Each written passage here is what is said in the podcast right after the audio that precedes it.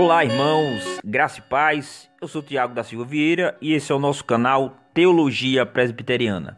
Sejam bem-vindos ao nosso podcast reformado de número 3. O tema de hoje é bastante polêmico e deixando os cristãos perplexos e divididos sobre o assunto. Mas é um assunto que necessita ser discutido, pois se trata de um assunto atual e relevante. O tema é pena capital ou pena de morte. E hoje o nosso convidado para falar sobre o assunto é o gêmeo Abel Separovic do canal Irmão Nergismo. Seja bem-vindo, Abel. Fala, Thiago, tudo bem? Obrigado pelo convite aí para participar do podcast e espero que eu possa contribuir de alguma forma para o conteúdo. Ok, meu irmão, fique à vontade. A pena de morte é um assunto bem polêmico e atual. A sua validade é alvo de discussões por pessoas de toda a sociedade. E à medida em que aumenta a criminalidade, as pessoas têm pensado em leis mais duras e justas. E a pergunta que fica é a seguinte: a pena de morte, como descrita na lei de Deus, com maior ênfase no Antigo Testamento, deveria ser o padrão de justiça a ser aplicado pelo Estado na atualidade? Esse assunto tem dividido opiniões entre os cristãos. Alguns cristãos são a favor, uns de maneira bíblica, outros de maneira errada, com uma sede de vingança pessoal para com os assassinos. Outros são contra, afirmando que isso não condiz com o cristão. Mas o que a Bíblia diz sobre este tema? Qual deve ser a posição de um servo de Deus diante desse assunto? E quem vai nos instruir no assunto, trazendo a perspectiva bíblica sobre a pena de morte e sua validade para os dias de hoje é o nosso irmão Abel Separovic. Então, esse tema é realmente bem polêmico, né? Porque isso envolve a vida de uma pessoa, né? Seja ele criminoso ou não, envolve a vida de uma pessoa. Para a gente tentar tirar uma ideia que seja mais correta, mais bíblica, é interessante a gente ver as ocasiões em que a Bíblia citou alguma coisa do tipo. E a primeira ocorrência na Bíblia que a gente tem a respeito de pena de morte está no Velho Testamento, mas diferente do que algumas pessoas pensam, não está na lei, né? A lei que normalmente tem várias várias sentenças de morte lá, é ditado lá, não é lá a primeira vez que ocorre. Ocorre antes da lei, acontece quando Noé sai da arca e Deus faz o pacto né, com o homem novamente, que ele não vai matar o homem novamente, mas ele também diz: o homem que matar outro homem pela mão de outro homem deve morrer. É um pouco difícil de entender a passagem falando desse jeito, mas eu vou explicar ela um pouquinho mais detalhado. E essa questão sobre a pena de morte ter sido estabelecida lá em Gênesis, antes da lei, já refuta né, uma das objeções que disse que a pena de morte não deveria ser aplicada mais no dia de hoje porque ela era apenas da lei, né, da lei mosaica. É, antes de prosseguir no texto de Gênesis 9, uma das coisas que nos chama a atenção é que na Bíblia não existe a provisão de cadeias, né? Penas de prisão. É, hoje que nós vemos alguns dizer o seguinte: ah, roubou, tem que ir para cadeia, tem que pagar. Mas nas escrituras nós não encontramos essas prescrições dadas ao povo de Deus, né? Prisões, cadeias com o intuito de punir, de remediar e reabilitar o criminoso e para proteger a sociedade. O princípio que nós encontramos na Bíblia é o da restituição, né? Como nós vemos lá em Êxodo capítulo 21, Levíticos capítulo 24, a restituição ou retribuição, que era sempre proporcional ao crime cometido, né? O criminoso, ele deveria restituir de acordo com o direito que ele acabou tirando da sua vítima. Por exemplo, no caso de furto, a lei civil prescrevia a restituição múltipla, né? lá em Êxodo 22, versículo 4, que diz assim: Se o furto for achado vivo na sua mão, seja boi, seja jumento ou ovelha, pagará o dobro. Ou seja, o infrator tinha que pagar o dobro do que roubou. Então essas eram, eram leis mais rígidas, né, mais justas, que representavam é, em suas medidas um prejuízo econômico para o infrator. Diferentemente dos dias de hoje, né, nos estados que não adotam né, a lei de Deus, mas são leis criadas pelos homens, onde o indivíduo ele rouba, ele mata e ele vai ficar preso por algum tempo e a vítima, né, é que fica no prejuízo, né? Ele, quando ele está preso, ele, ele recebe ajuda do governo, é a família dele. Então, isso acaba mostrando que o crime compensa. Então, prosseguindo o que diz o texto de Gênesis 9. Então, lá em Gênesis 9, do verso 5 ao 7, eu vou ler. É Deus falando aqui: Exigirei o sangue de todo aquele que tirar a vida de alguém. Então, essa passagem primeiro diz que quem exige não é a ira do homem, né? O homem querendo se vingar, mas é o próprio Deus que exige o sangue de quem assassina alguém.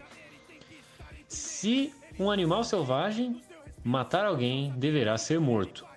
Quem cometer, eu estou continuando a leitura, assassinato, também deverá morrer. Quem tirar a vida humana por mãos humanas perderá a sua vida.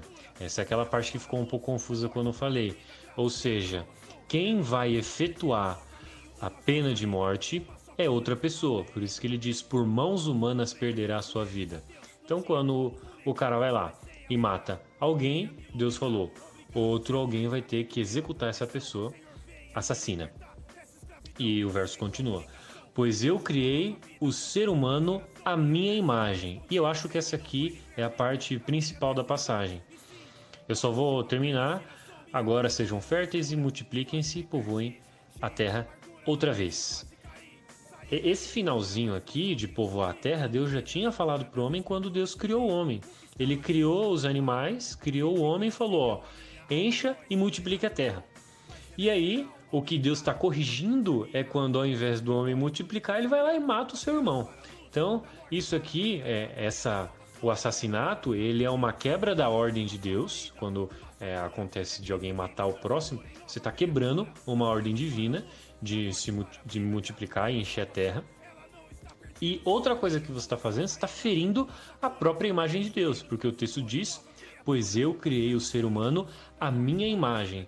Então, quando eu firo o meu próximo, eu estou ferindo a imagem de Deus, porque meu irmão é a imagem de Deus. Isso é o que está escrito lá em Gênesis, é o que Deus falou para Noé, e isso, é, consequentemente, se aplicaria para todo o povo a partir de então. É, essa é a primeira passagem, então é bem interessante a gente notar essa questão de que é, é, é um crime tão grave aos olhos de Deus porque fere a imagem do próprio Deus que está no homem, certo? No Novo Testamento, essa questão já não é tão clara como no Velho Testamento. A gente tem até uma citação de Jesus relembrando e advertindo os, os, os, fariseus da época dele, porque eles não aplicavam a lei, falou: oh, vocês deveriam de obedecer a lei. E a lei que ele estava se referindo era de pena de morte para filhos desobedientes. Isso está lá em Marcos. Mas eu não acho essa passagem tão interessante da gente levantar, exatamente porque está ligado com a lei do Velho Testamento, que é, muitos vão dizer, ah, não, ela foi abolida e não tem validade alguma. Então, mesmo a gente sem tocar na lei mosaica, a gente tem outros exemplos que a gente consegue levar para a gente. E por isso que eu citei e, e fiz questão de ler esse texto de Gênesis 9, porque ele cita explicitamente uma desobediência da lei que Deus tinha dado antes mesmo é, da lei, né, que seria essa lei de esse mandato, né, de multiplicar e encher a terra, que quando você estaria matando o seu próximo era uma forma de desobediência, mas a principal essa de ferir a imagem de Deus que está no meu próximo. Eu acho essa passagem tão interessante porque algo semelhante a gente tem no Novo Testamento. Em Tiago 3, no verso 9 ao 10, diz assim: Como ela, com a língua, né, que Tiago está falando a respeito da língua, de como a gente usa a nossa língua, bendizemos o Senhor e Pai, e também com ela amaldiçoamos os homens feitos à semelhança de Deus. De uma só boca procede bênção e maldição. Meus irmãos, não é conveniente que essas coisas sejam assim. Logo, o Tiago também associa pecado não, é, não só por, por questões de lei, mas porque o homem foi feito à semelhança de Deus e por ser feito à semelhança de Deus, amaldiçoar alguém à semelhança de Deus é tão errado como se fosse amaldiçoar o próximo. E isso é extremamente semelhante com aquela questão de se você odiou seu irmão e matou ele, você está ferindo a imagem de Deus, porque Deus criou o homem à sua imagem. Então, mesmo estando uma passagem no Velho Testamento e outra no Novo Testamento, o princípio por, por detrás de ambas as passagens é a mesma o homem é a imagem de Deus. E é isso que faz o homem tão digno, assim dizendo, a ponto de ser errado é, você cometer assassinato. E lembrando então que se é esse o princípio que está por detrás tanto da passagem do Velho Testamento e do Novo Testamento, a gente consegue entender que a questão não é uma lei que foi dada ou abolida, mas sim um princípio que perdurou tanto antes da lei quanto depois da lei, até mesmo no Novo Testamento, que é o amor a Deus que reflete no amor ao meu próximo, que é inclusive aquela lei suma que Cristo deu no Novo Testamento. Amarás o seu próximo como a, a ti mesmo e a Deus sobre todas as coisas. Então, esse resumo da lei resume também esse aspecto. E a, essa exigência de sangue para quem é, comete o crime de matar o seu semelhante não foi abolida. É, alguns vão dizer que foi abolida, mas a gente não tem é, citação disso no Novo Testamento. Algumas pessoas confundem com outras passagens. Uma outra objeção comum por aqueles que são contra a pena de morte é que no Novo Testamento agora é diferente, né? Agora Jesus manda nós amarmos os nossos inimigos e que não podemos nos vingar e a regra agora é a do amor, é da outra face. E por isso Jesus disse que é para perdoar sempre, né? Mas isso é verdade, é essa interpretação mesmo que, que a Bíblia nos dá. Nós devemos ser contra a, a punição do Estado Civil para com os malfeitores? Com certeza, a gente tem no Novo Testamento passagens que nos lembram a respeito do perdão. Mas é interessante notar que o Velho Testamento também está recheado de passagens como essas, falando a respeito de amor ao próximo, tanto que quando Jesus cita o amor ao próximo, ele está fazendo uma referência à própria lei, que muita gente lida como sendo algo duro e pesado, mas ela mesma já falava sobre perdão. Com certeza, nós, como os cristãos, temos que perdoar, inclusive, os assassinos. É, a gente não foi chamado para ser cristão para só perdoar é, pecados que são fáceis, mas também os pecados pesados nós devemos de perdoar. Os assassinos a gente tem que perdoar, inclusive os pedófilos e tudo mais, porque nós somos tão caídos como eles. A questão é que a gente não cometeu os pecados que socialmente são tão rudes como os deles. Espero que não, não, não tenhamos cometido, né? Eu pelo menos não cometi. E mas a questão central é que com certeza o cristão tem que perdoar os criminosos e os pecadores. Mas não é a função do cristão julgar legalmente um criminoso. É, não faz sentido algum uma pessoa cometer um assassinato e eu simplesmente falar, ah, eu julgo que essa pessoa deva de, de sei lá, e, e eu ser o próprio juiz. A gente tem autoridades que fazem o papel de juízes. E eles não devem, é, de certa forma, perdoar. Eles têm que efetuar a justiça. Então, como cristãos, a gente com certeza tem que perdoar essas pessoas e, se possível, sim, é fazer com que elas se arrependam e se voltem para Cristo. Mas isso não anula a pena judicial que tem que ser dada contra ela.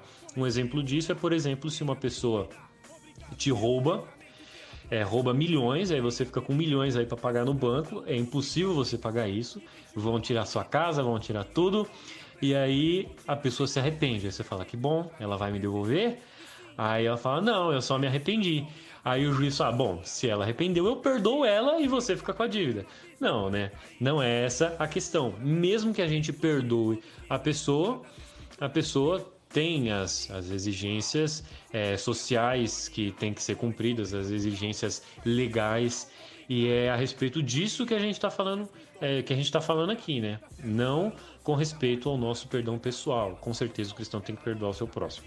Mas no Novo Testamento a gente tem umas passagens bem interessantes que as pessoas confundem um pouco, que é inclusive a passagem da mulher que foi pega em adultério, né? Essa passagem os fariseus trazem a mulher para Jesus e esperam que Jesus julgue ela. Mas essa é uma passagem extremamente usada, só que é um ela é um problema para as próprias pessoas que tentam levantar ela como uma opção de, olha só, Jesus não julgaria ninguém com pena de morte. Mas não é isso que o texto diz. Se a gente for analisar ele com cuidado, a gente vai ver que não é bem isso. Então vou pegar aqui o texto. O texto está em João 8. Eu vou fazer uma leitura para ficar um pouco mais abreviada do verso 3 ao 6 e depois vou ler o verso 11, porque senão fica muito estendido. Então a passagem diz assim: Os escribas e fariseus trouxeram à sua presença, ou seja, a presença de Jesus, uma mulher surpreendida em adultério. Fazendo-a ficar em pé no meio de todos, disseram a Jesus. Então, primeiro de tudo, a situação que ele está se encontrando aqui é os fariseus, que eram os mestres da lei lá, trouxeram uma mulher que foi surpreendida em adultério. E segundo a própria lei, a mulher deveria de ser morta. Isso está correto? Em partes está correto, porque quem é pego em adultério, de fato, pela lei deveria de morrer. Só que a mulher foi surpreendida em adultério e não encontraram o homem com quem ela estava adulterando, só trouxeram uma mulher. Então a gente já tem a primeira estranheza na passagem. Vamos supor que tudo estivesse correto. Aqui já começou um problema. Por que, que ela foi. Como que encontraram uma pessoa em adultério sozinha? Entende? Ninguém adultera sozinho. É uma questão muito complicada isso aqui. E depois eles trazem ela, ou seja, provavelmente os próprios fariseus são as testemunhas. E, e eles, eles esperam um julgamento justo, né? Então vamos continuar. E dizem para Jesus: Mestre, esta mulher foi apanhada em flagrante adultério. E na lei nos mandou Moisés que tais mulheres sejam apedrejadas. Então, até aqui, supostamente, essa passagem está correta. Mas olha só o que o próprio apóstolo João diz a respeito. Vou continuar. Tu, pois, o que dizes? Isto dizia eles, tentando para terem com o que o acusar. Então, os próprios mestres da lei, eles estavam esperando uma resposta de Jesus para falar que quem estava cometendo erro era Jesus. Então você percebe que isso aqui não é uma de, de bom coração, eles estão querendo obedecer à lei de Deus, eles estão querendo armar uma armadilha contra Jesus. Dependendo da resposta dele, eles iam pegar e falar: Ó, Jesus está errado. A gente, na realidade, tem que cuidar de Jesus. A mulher foi só uma isca. E aí fica muito mais evidente o porquê que eles nem tinham alguém para para acusar como adúltero ao lado da mulher adúltera, né? E aí fica muito mais óbvio o motivo pelo qual a passagem continua. Mas Jesus, inclinando-se, escrevia na terra com o um dedo. Ou seja, não respondeu. Mas por que diabo Jesus não respondeu? Porque esse julgamento já começou errado. Outra questão que a gente pode levar em conta também é que os judeus, nesse período, estavam sujeitos às leis é, de Roma. Então, os julgamentos deveriam de ser escalados até Roma. E de fato foi assim que aconteceu com Jesus. Jesus foi julgado no, entre os próprios fariseus e um júri injusto, é claro, mas depois foi levado diante do, do representante de Roma, do Estado daquele que estava comandando o povo judeu naquele período. E não é o caso aqui. Então a gente tem duas questões estranhas. Primeiro, a forma de julgamento. É, será que ele deveria de ser julgado aqui ou seria é, julgado pelas autoridades romanas? Esse já é o primeiro ponto.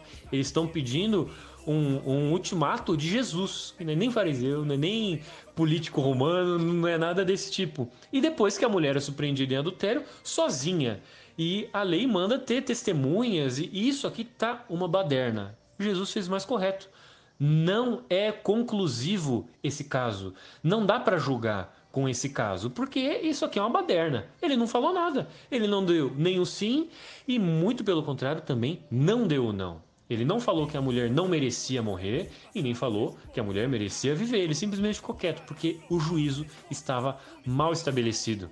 No final, respondeu ela: Ninguém me acusou, Senhor. Então Jesus disse: Tampouco eu te condeno. Vai e não peques mais.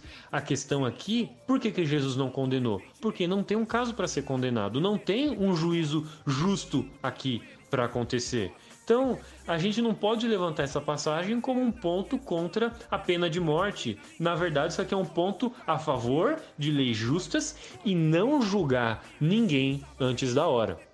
Mas não tem a ver com pena de morte, porque a passagem não, não nos dá elemento suficiente para a gente concluir alguma coisa a respeito do assunto. Agora, tem outras passagens do Novo Testamento que são conclusivas, ou pelo menos nos endossa uma conclusão é, com esse respeito. Uma delas está em João 19, que é Jesus sendo julgado pelas autoridades romanas, e está lá no verso 10 ao 11. Então Pilatos o advertiu, aí falou, né? Por que, que você não me responde? Olha só que interessante que Pilatos vai falar agora, vou continuar a leitura. Não sabes que eu tenho autoridade para te soltar ou para te crucificar? Então o que, que Pilatos está falando? Eu sou autoridade para deixar pessoas livres para viver legalmente, ou eu tenho autoridade para crucificar pessoas, eu tenho autoridade para matar pessoas, julgar elas com pena de morte. É isso que Pilatos está falando. E ele falou isso para Jesus. E qual que é a resposta que Jesus dá? Respondeu Jesus, continuando a leitura nenhuma autoridade teria sobre mim se de cima não te fosse dada. O que Jesus falou é: realmente você tem essa autoridade, mas quem te deu ela foi Deus. É isso que ele falou. Você não teria essa autoridade se de cima não te fosse dada. Ou seja, Jesus não negou a autoridade que Pilatos tinha de matar pessoas em prol da justiça.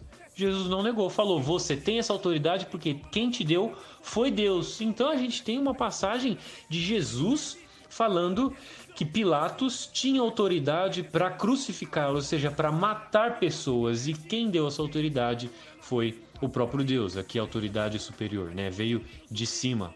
É o próprio Jesus falando isso para Pôncio Pilatos. Essa seria outra passagem que ele podia falar: Não, nenhuma autoridade você tem para fazer isso comigo. Mas ele não falou muito pelo contrário. E continua: Por isso, quem me entregou a ti, maior pecado tem, porque quem entregou fez um juízo injusto contra Jesus e entregou um, um inocente a pena de morte e a, fora a intenção de matar Jesus, e isso sim é um assassinato.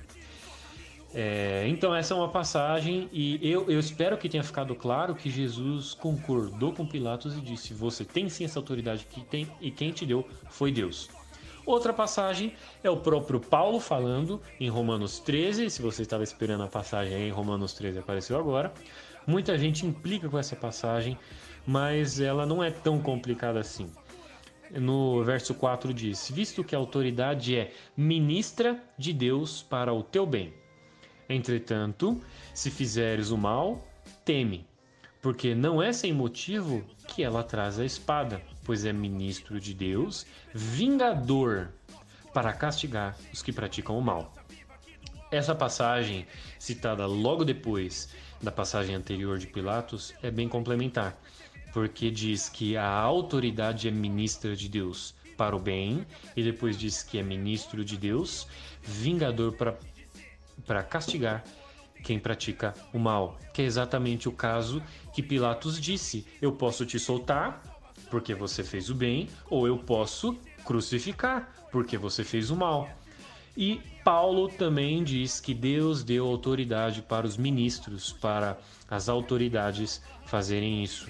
E ele traz aqui, né, o a espada. E por que que ele fala não é sem motivo que ela traz a espada? Não é, não, não se usa espada para passar manteiga no pão. Se usa espada em guerra, está associada à morte, a derramar sangue. E comumente a espada era usada como naquela época para decapitação. Inclusive, o próprio apóstolo Paulo, quando ele escreveu a carta aos Romanos, que é esse livro que a gente acabou de ler, ele estava preso indo para Roma. Ele estava prestes a ir para Roma e lá mesmo ele seria decapitado. O próprio Paulo, que estava sujeito à pena de morte, falou: Deus estipulou as autoridades para julgar com pena de morte, para julgar com a espada. Então, mesmo Jesus prestes a morrer, não falou que Pilatos não podia matar. E Paulo, prestes a ser julgado, também não falou que as autoridades não deviam de matar ninguém. Muito pelo contrário, eles ficaram firmes na palavra de Deus e informaram e falaram que as autoridades são instituídas por Deus e elas têm sim essa autoridade para fazer. É uma questão bem complexa, mas de fato é isso o que os textos nos dizem. Eu tentei ao máximo evitar de colocar as minhas opiniões e eu mostrei os textos e eles são bem é, sugestivos, esses textos que eu peguei a respeito do assunto. Com certeza essas passagens são claríssimas sobre o assunto. Uma outra objeção levantada por pessoas que são contra a pena de morte é afirmar que o sexto mandamento proíbe de matar. A Bíblia diz: não matarás. E aí eles encontram nesse mandamento a proibição, a aplicação da pena de morte nos dias de hoje. Mas esse texto realmente proíbe é, qualquer tipo de morte? Essa questão dos dez mandamentos é interessante porque é o sexto mandamento que diz não matarás. Ele não está sozinho na Bíblia, mas se a gente for, for lidar só com esse texto, não matarás, talvez a nossa é, tradução, a forma com que a gente interpreta não matarás, não esteja tão condizente com os textos da forma com que eles foram escritos. Quando ele foi escrito, talvez é, a melhor tradução que a gente podia trazer para os nossos dias seria não assassinarás, ou seja, não matarás ninguém sem a autorização de Deus. É, as leis são quebras dos mandamentos de Deus. E no próprio mandamento de Deus há ordenanças de pena de morte. Logo, há ordenança de tirar a vida do próximo. Um exemplo que não está na lei, mas é aquele texto que eu já li em Gênesis que fala: quem matar o seu irmão, ou seja, contextualizando agora, quem assassinar deve ser morto. Morto como forma de pena judicial. E da mesma forma, em Êxodo 20, quando Deus dá os dez mandamentos, ele diz: Não matarás. No capítulo seguinte, no verso 21, ele fala a respeito de, de violência, né? E ele estipula, o próprio Deus estipula a pena de morte. Ou seja, outro homem tem que tirar a vida de um assassino. Por isso que se a gente interpretar o, o sexto mandamento como não assassinarás, fica mais fácil da gente entender que o assassinato é tirar a vida de outro sem a permissão de Deus. Pena de morte não é assassinato. Portanto, pena de morte não quebra o sexto mandamento certo? Acho que eh, talvez assim tenha ficado um pouquinho mais claro. É, se, se os ouvintes quiserem, pode ler Êxodo 21, vai ver é, no verso 15: Quem bater no pai ou na mãe será morto, quem levar uma pessoa forçada como escravo será morto. Quem amaldiçoar o seu pai e sua mãe será morto. Texto esse que foi aquele que eu disse que Jesus citava no Novo Testamento. Até a maldição ao pai era digno de pena de morte. Então, é, de fato, o sexto mandamento é não assassinarás, porque a própria lei que instituiu o não assassinarás diz a pena de morte, certo? É até uma questão engraçada, né? Porque se a gente fosse considerar assim, é de todo tipo de, de efetuação de morte fosse condenado à pena de morte, aí quem, quem efetuou a pena de morte em um assassino deveria de ser morto também. Então o próprio algoz deveria de ser morto. E quem matou o primeiro algoz deveria de ter um segundo que mataria ele, então outra pessoa para matar o outro e um para matar o outro e acabaria que a última pessoa deveria de se matar, né? Então acabaria com toda a humanidade em um passo de mágica, assim. É, não, é, não é isso que a Bíblia diz, de forma alguma. Então, muitos usam esse argumento do sexto mandamento porque confundem o dever do Estado, que é constituído por Deus para punir os malfeitores, com vingança pessoal, a qual Deus proíbe claramente na Escritura, como está escrito em Romanos 12, 19. Não vos vingueis a vós mesmos, amados, mas dai lugar à ira de Deus, porque está escrito: Minha vingança, eu retribuirei, diz o Senhor.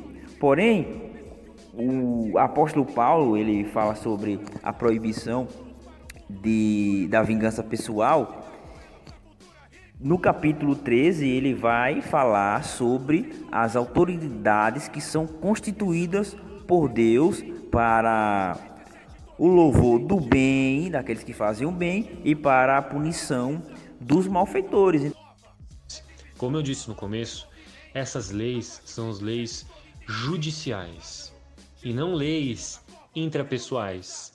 Se uma pessoa é, me, sei lá, me maltrata ou, ou estupra alguma pessoa ou faz qualquer coisa, a minha resposta não é uma resposta judicial para com aquela pessoa. Eu não sou o juiz em todas as coisas que acontecem na minha vida. Muito pelo contrário. Primeiro de tudo, Deus é o juiz e ele tem que julgar. É exatamente por isso que a gente perdoa e dá a Deus a justiça. E ele julga as pessoas da forma com que quiser ele pode tirar a vida daquela pessoa se ele quiser, dar uma doença para aquela pessoa. Ele é, ele é o juiz de toda a terra e ele faz o que ele quiser. E ele é justo. Mas é, o, o, cristão ele não tem que ter esse sentimento no coração. E é exatamente isso que Jesus está falando quando ele diz para contra esse tipo de vingança. E que é exatamente esse texto que fala para dar outra face.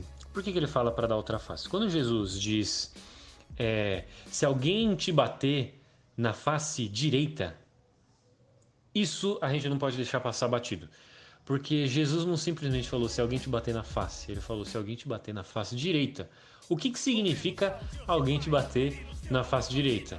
Normalmente as pessoas são destras. Então, se ela te bate com a mão direita, em forma de agressão, ela vai te bater na face esquerda. Ou seja, quando houver agressões contra você, não é uma agredir na face direita. É, isso é uma outra forma de julgar. E Jesus tem textos que falam a respeito de agressão, é, como que se defender. E, de, e o próprio Jesus endossa a defesa pessoal. Falou para os seus discípulos na última ceia: vocês têm espada? Compra uma espada. Pode vender a túnica e comprar uma espada.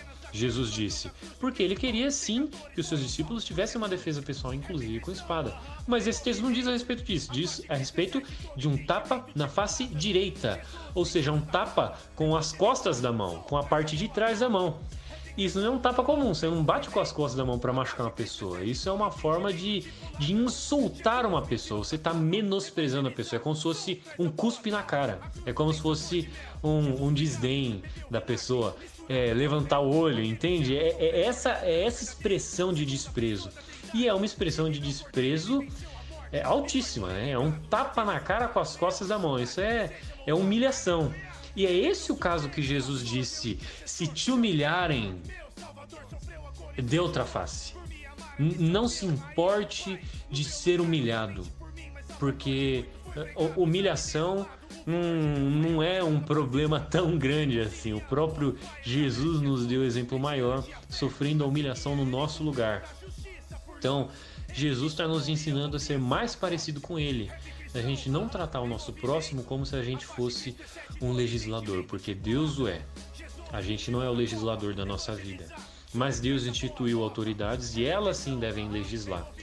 Mas, no caso de humilhação, a gente pode manter a boca fechada, a gente pode suportar, porque é assim que a gente demonstra que a gente é filho de Deus. Do mesmo jeito que Jesus ficou calado quando ele foi agredido, a gente também deve ficar. E essa é uma passagem muito interessante, mas sinto muito, não é a passagem é, contra a pena de morte, sim muito interessante a respeito de como a gente tem que lidar com as nossas questões pessoais. Mas, ainda assim, é uma passagem interessante porque os judeus eles queriam aplicar essas questões judiciais nas suas questões interpessoais. Então já também uma correção desse problema. A gente não deve é, julgar as outras pessoas com tanto peso assim. É, é outro é responsável por esse juízo e não a gente. Por isso que ele fala: se te pedirem uma face, dê a outra. Se te levarem a túnica, leva também a capa. Dê ao que te pede. É isso que Jesus continua no texto.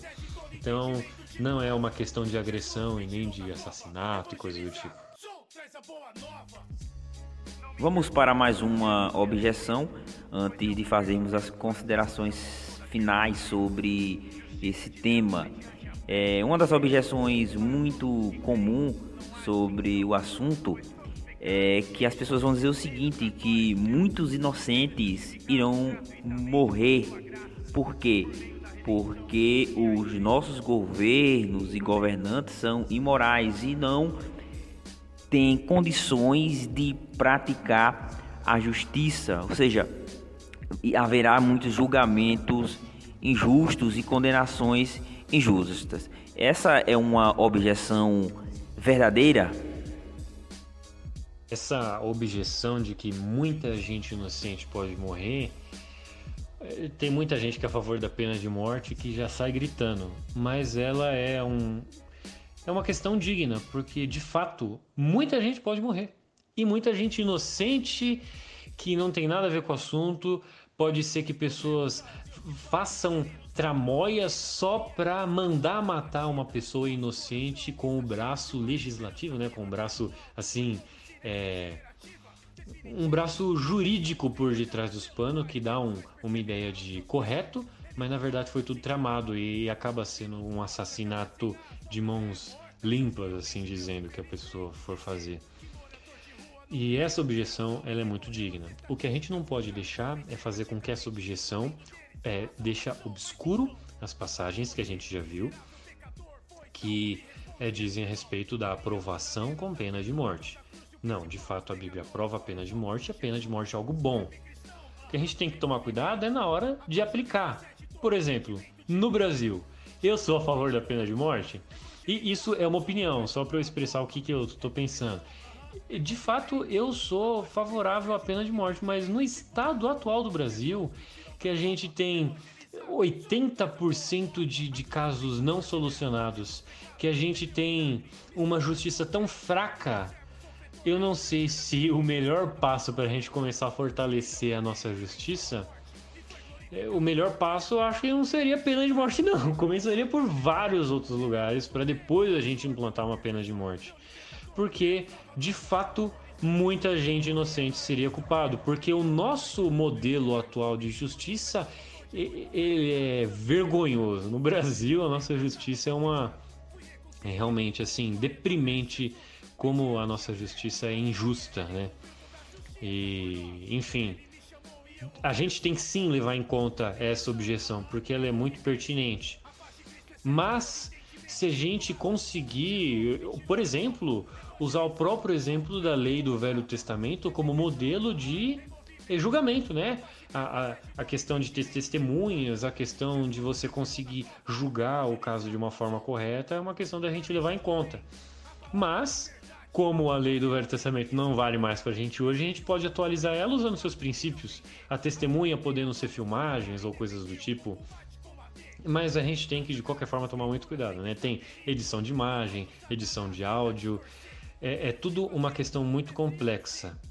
Mas se a gente conseguir fazer com que a nossa justiça haja de uma forma correta, nada mais justo que a pena de morte, porque é, é algo que Deus diz e Deus deu autoridade para a justiça fazer isso e ele ordenou que isso acontecesse desde o Gênesis, ordenou na lei e no Novo Testamento Deus deu autoridade para os nossos para as nossas autoridades fazerem isso. Então, vamos sim tomar cuidado, vamos sim cuidar da nossa lei para que ela se aplique mais justamente, mas sim, quando assim a gente puder, aplicar a pena de morte, porque é correto, né?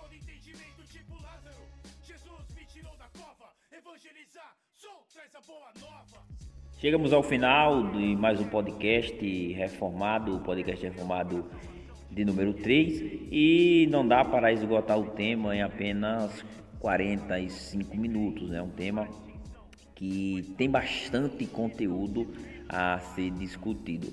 Mas fica aí a base bíblica, né, para a pena de morte. Você pode discordar, mas não pode dizer que não há base bíblica.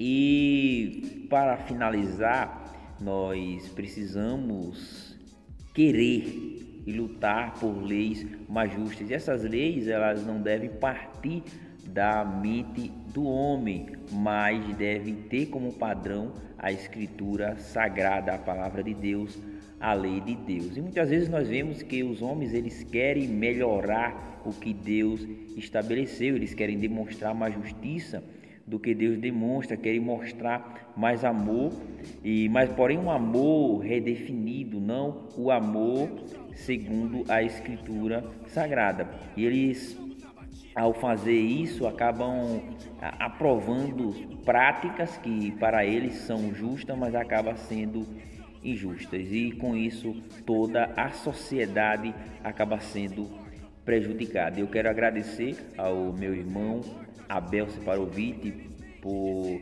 essas informações, por aceitar o nosso convite para falar sobre esse tema tão difícil. Que Deus abençoe o irmão. Então é isso aí, galera. Valeu. Espero que eu tenha clarificado um pouco o assunto para vocês, tanto é, ilustrado um pouco para as pessoas que eram contra a pena de morte, que a Bíblia é sim a favor, endossa ela e claro que endossa junto com pena de morte toda uma questão de justiça em julgamentos, né?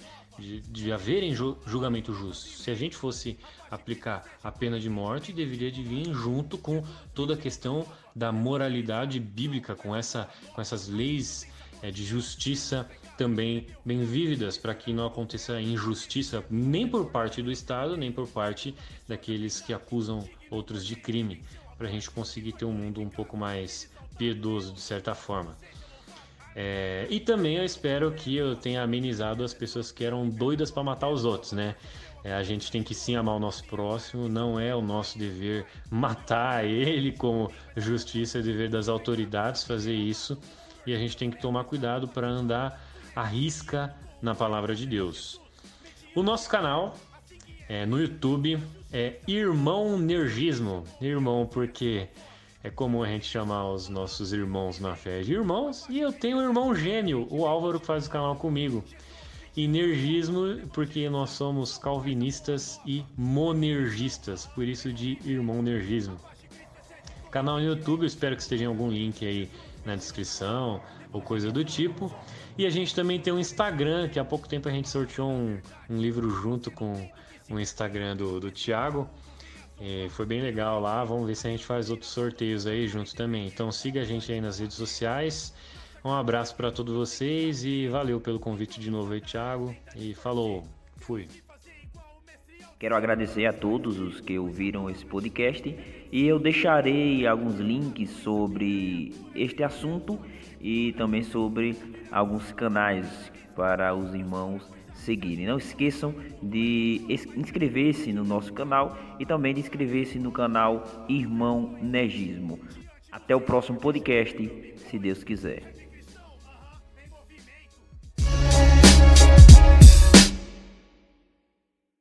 Louvemos ao Deus e Pai, Ele nos deu uma nova vida e ela expressamos na batida. Nosso coração está cheio de uma esperança viva que do alto foi produzida e regenerativa, definitiva. Estamos bem guardados pelo Pai que nos faz perseverar aos seus cuidados. Ele conosco se importa. E nos mostra que a fé sem as obras é morta. Já ouvi homens de Deus, infelizmente, dizer que morador de rua não tem recuperação e recorreu às estatísticas pra me convencer, praticamente excluindo deles a salvação. Mas então, como você, miserável pecador, foi salvo? Me responde, este irmão. Maria Madalena, Zaqueu e o ladrão da cruz, e o principal dos pecadores foram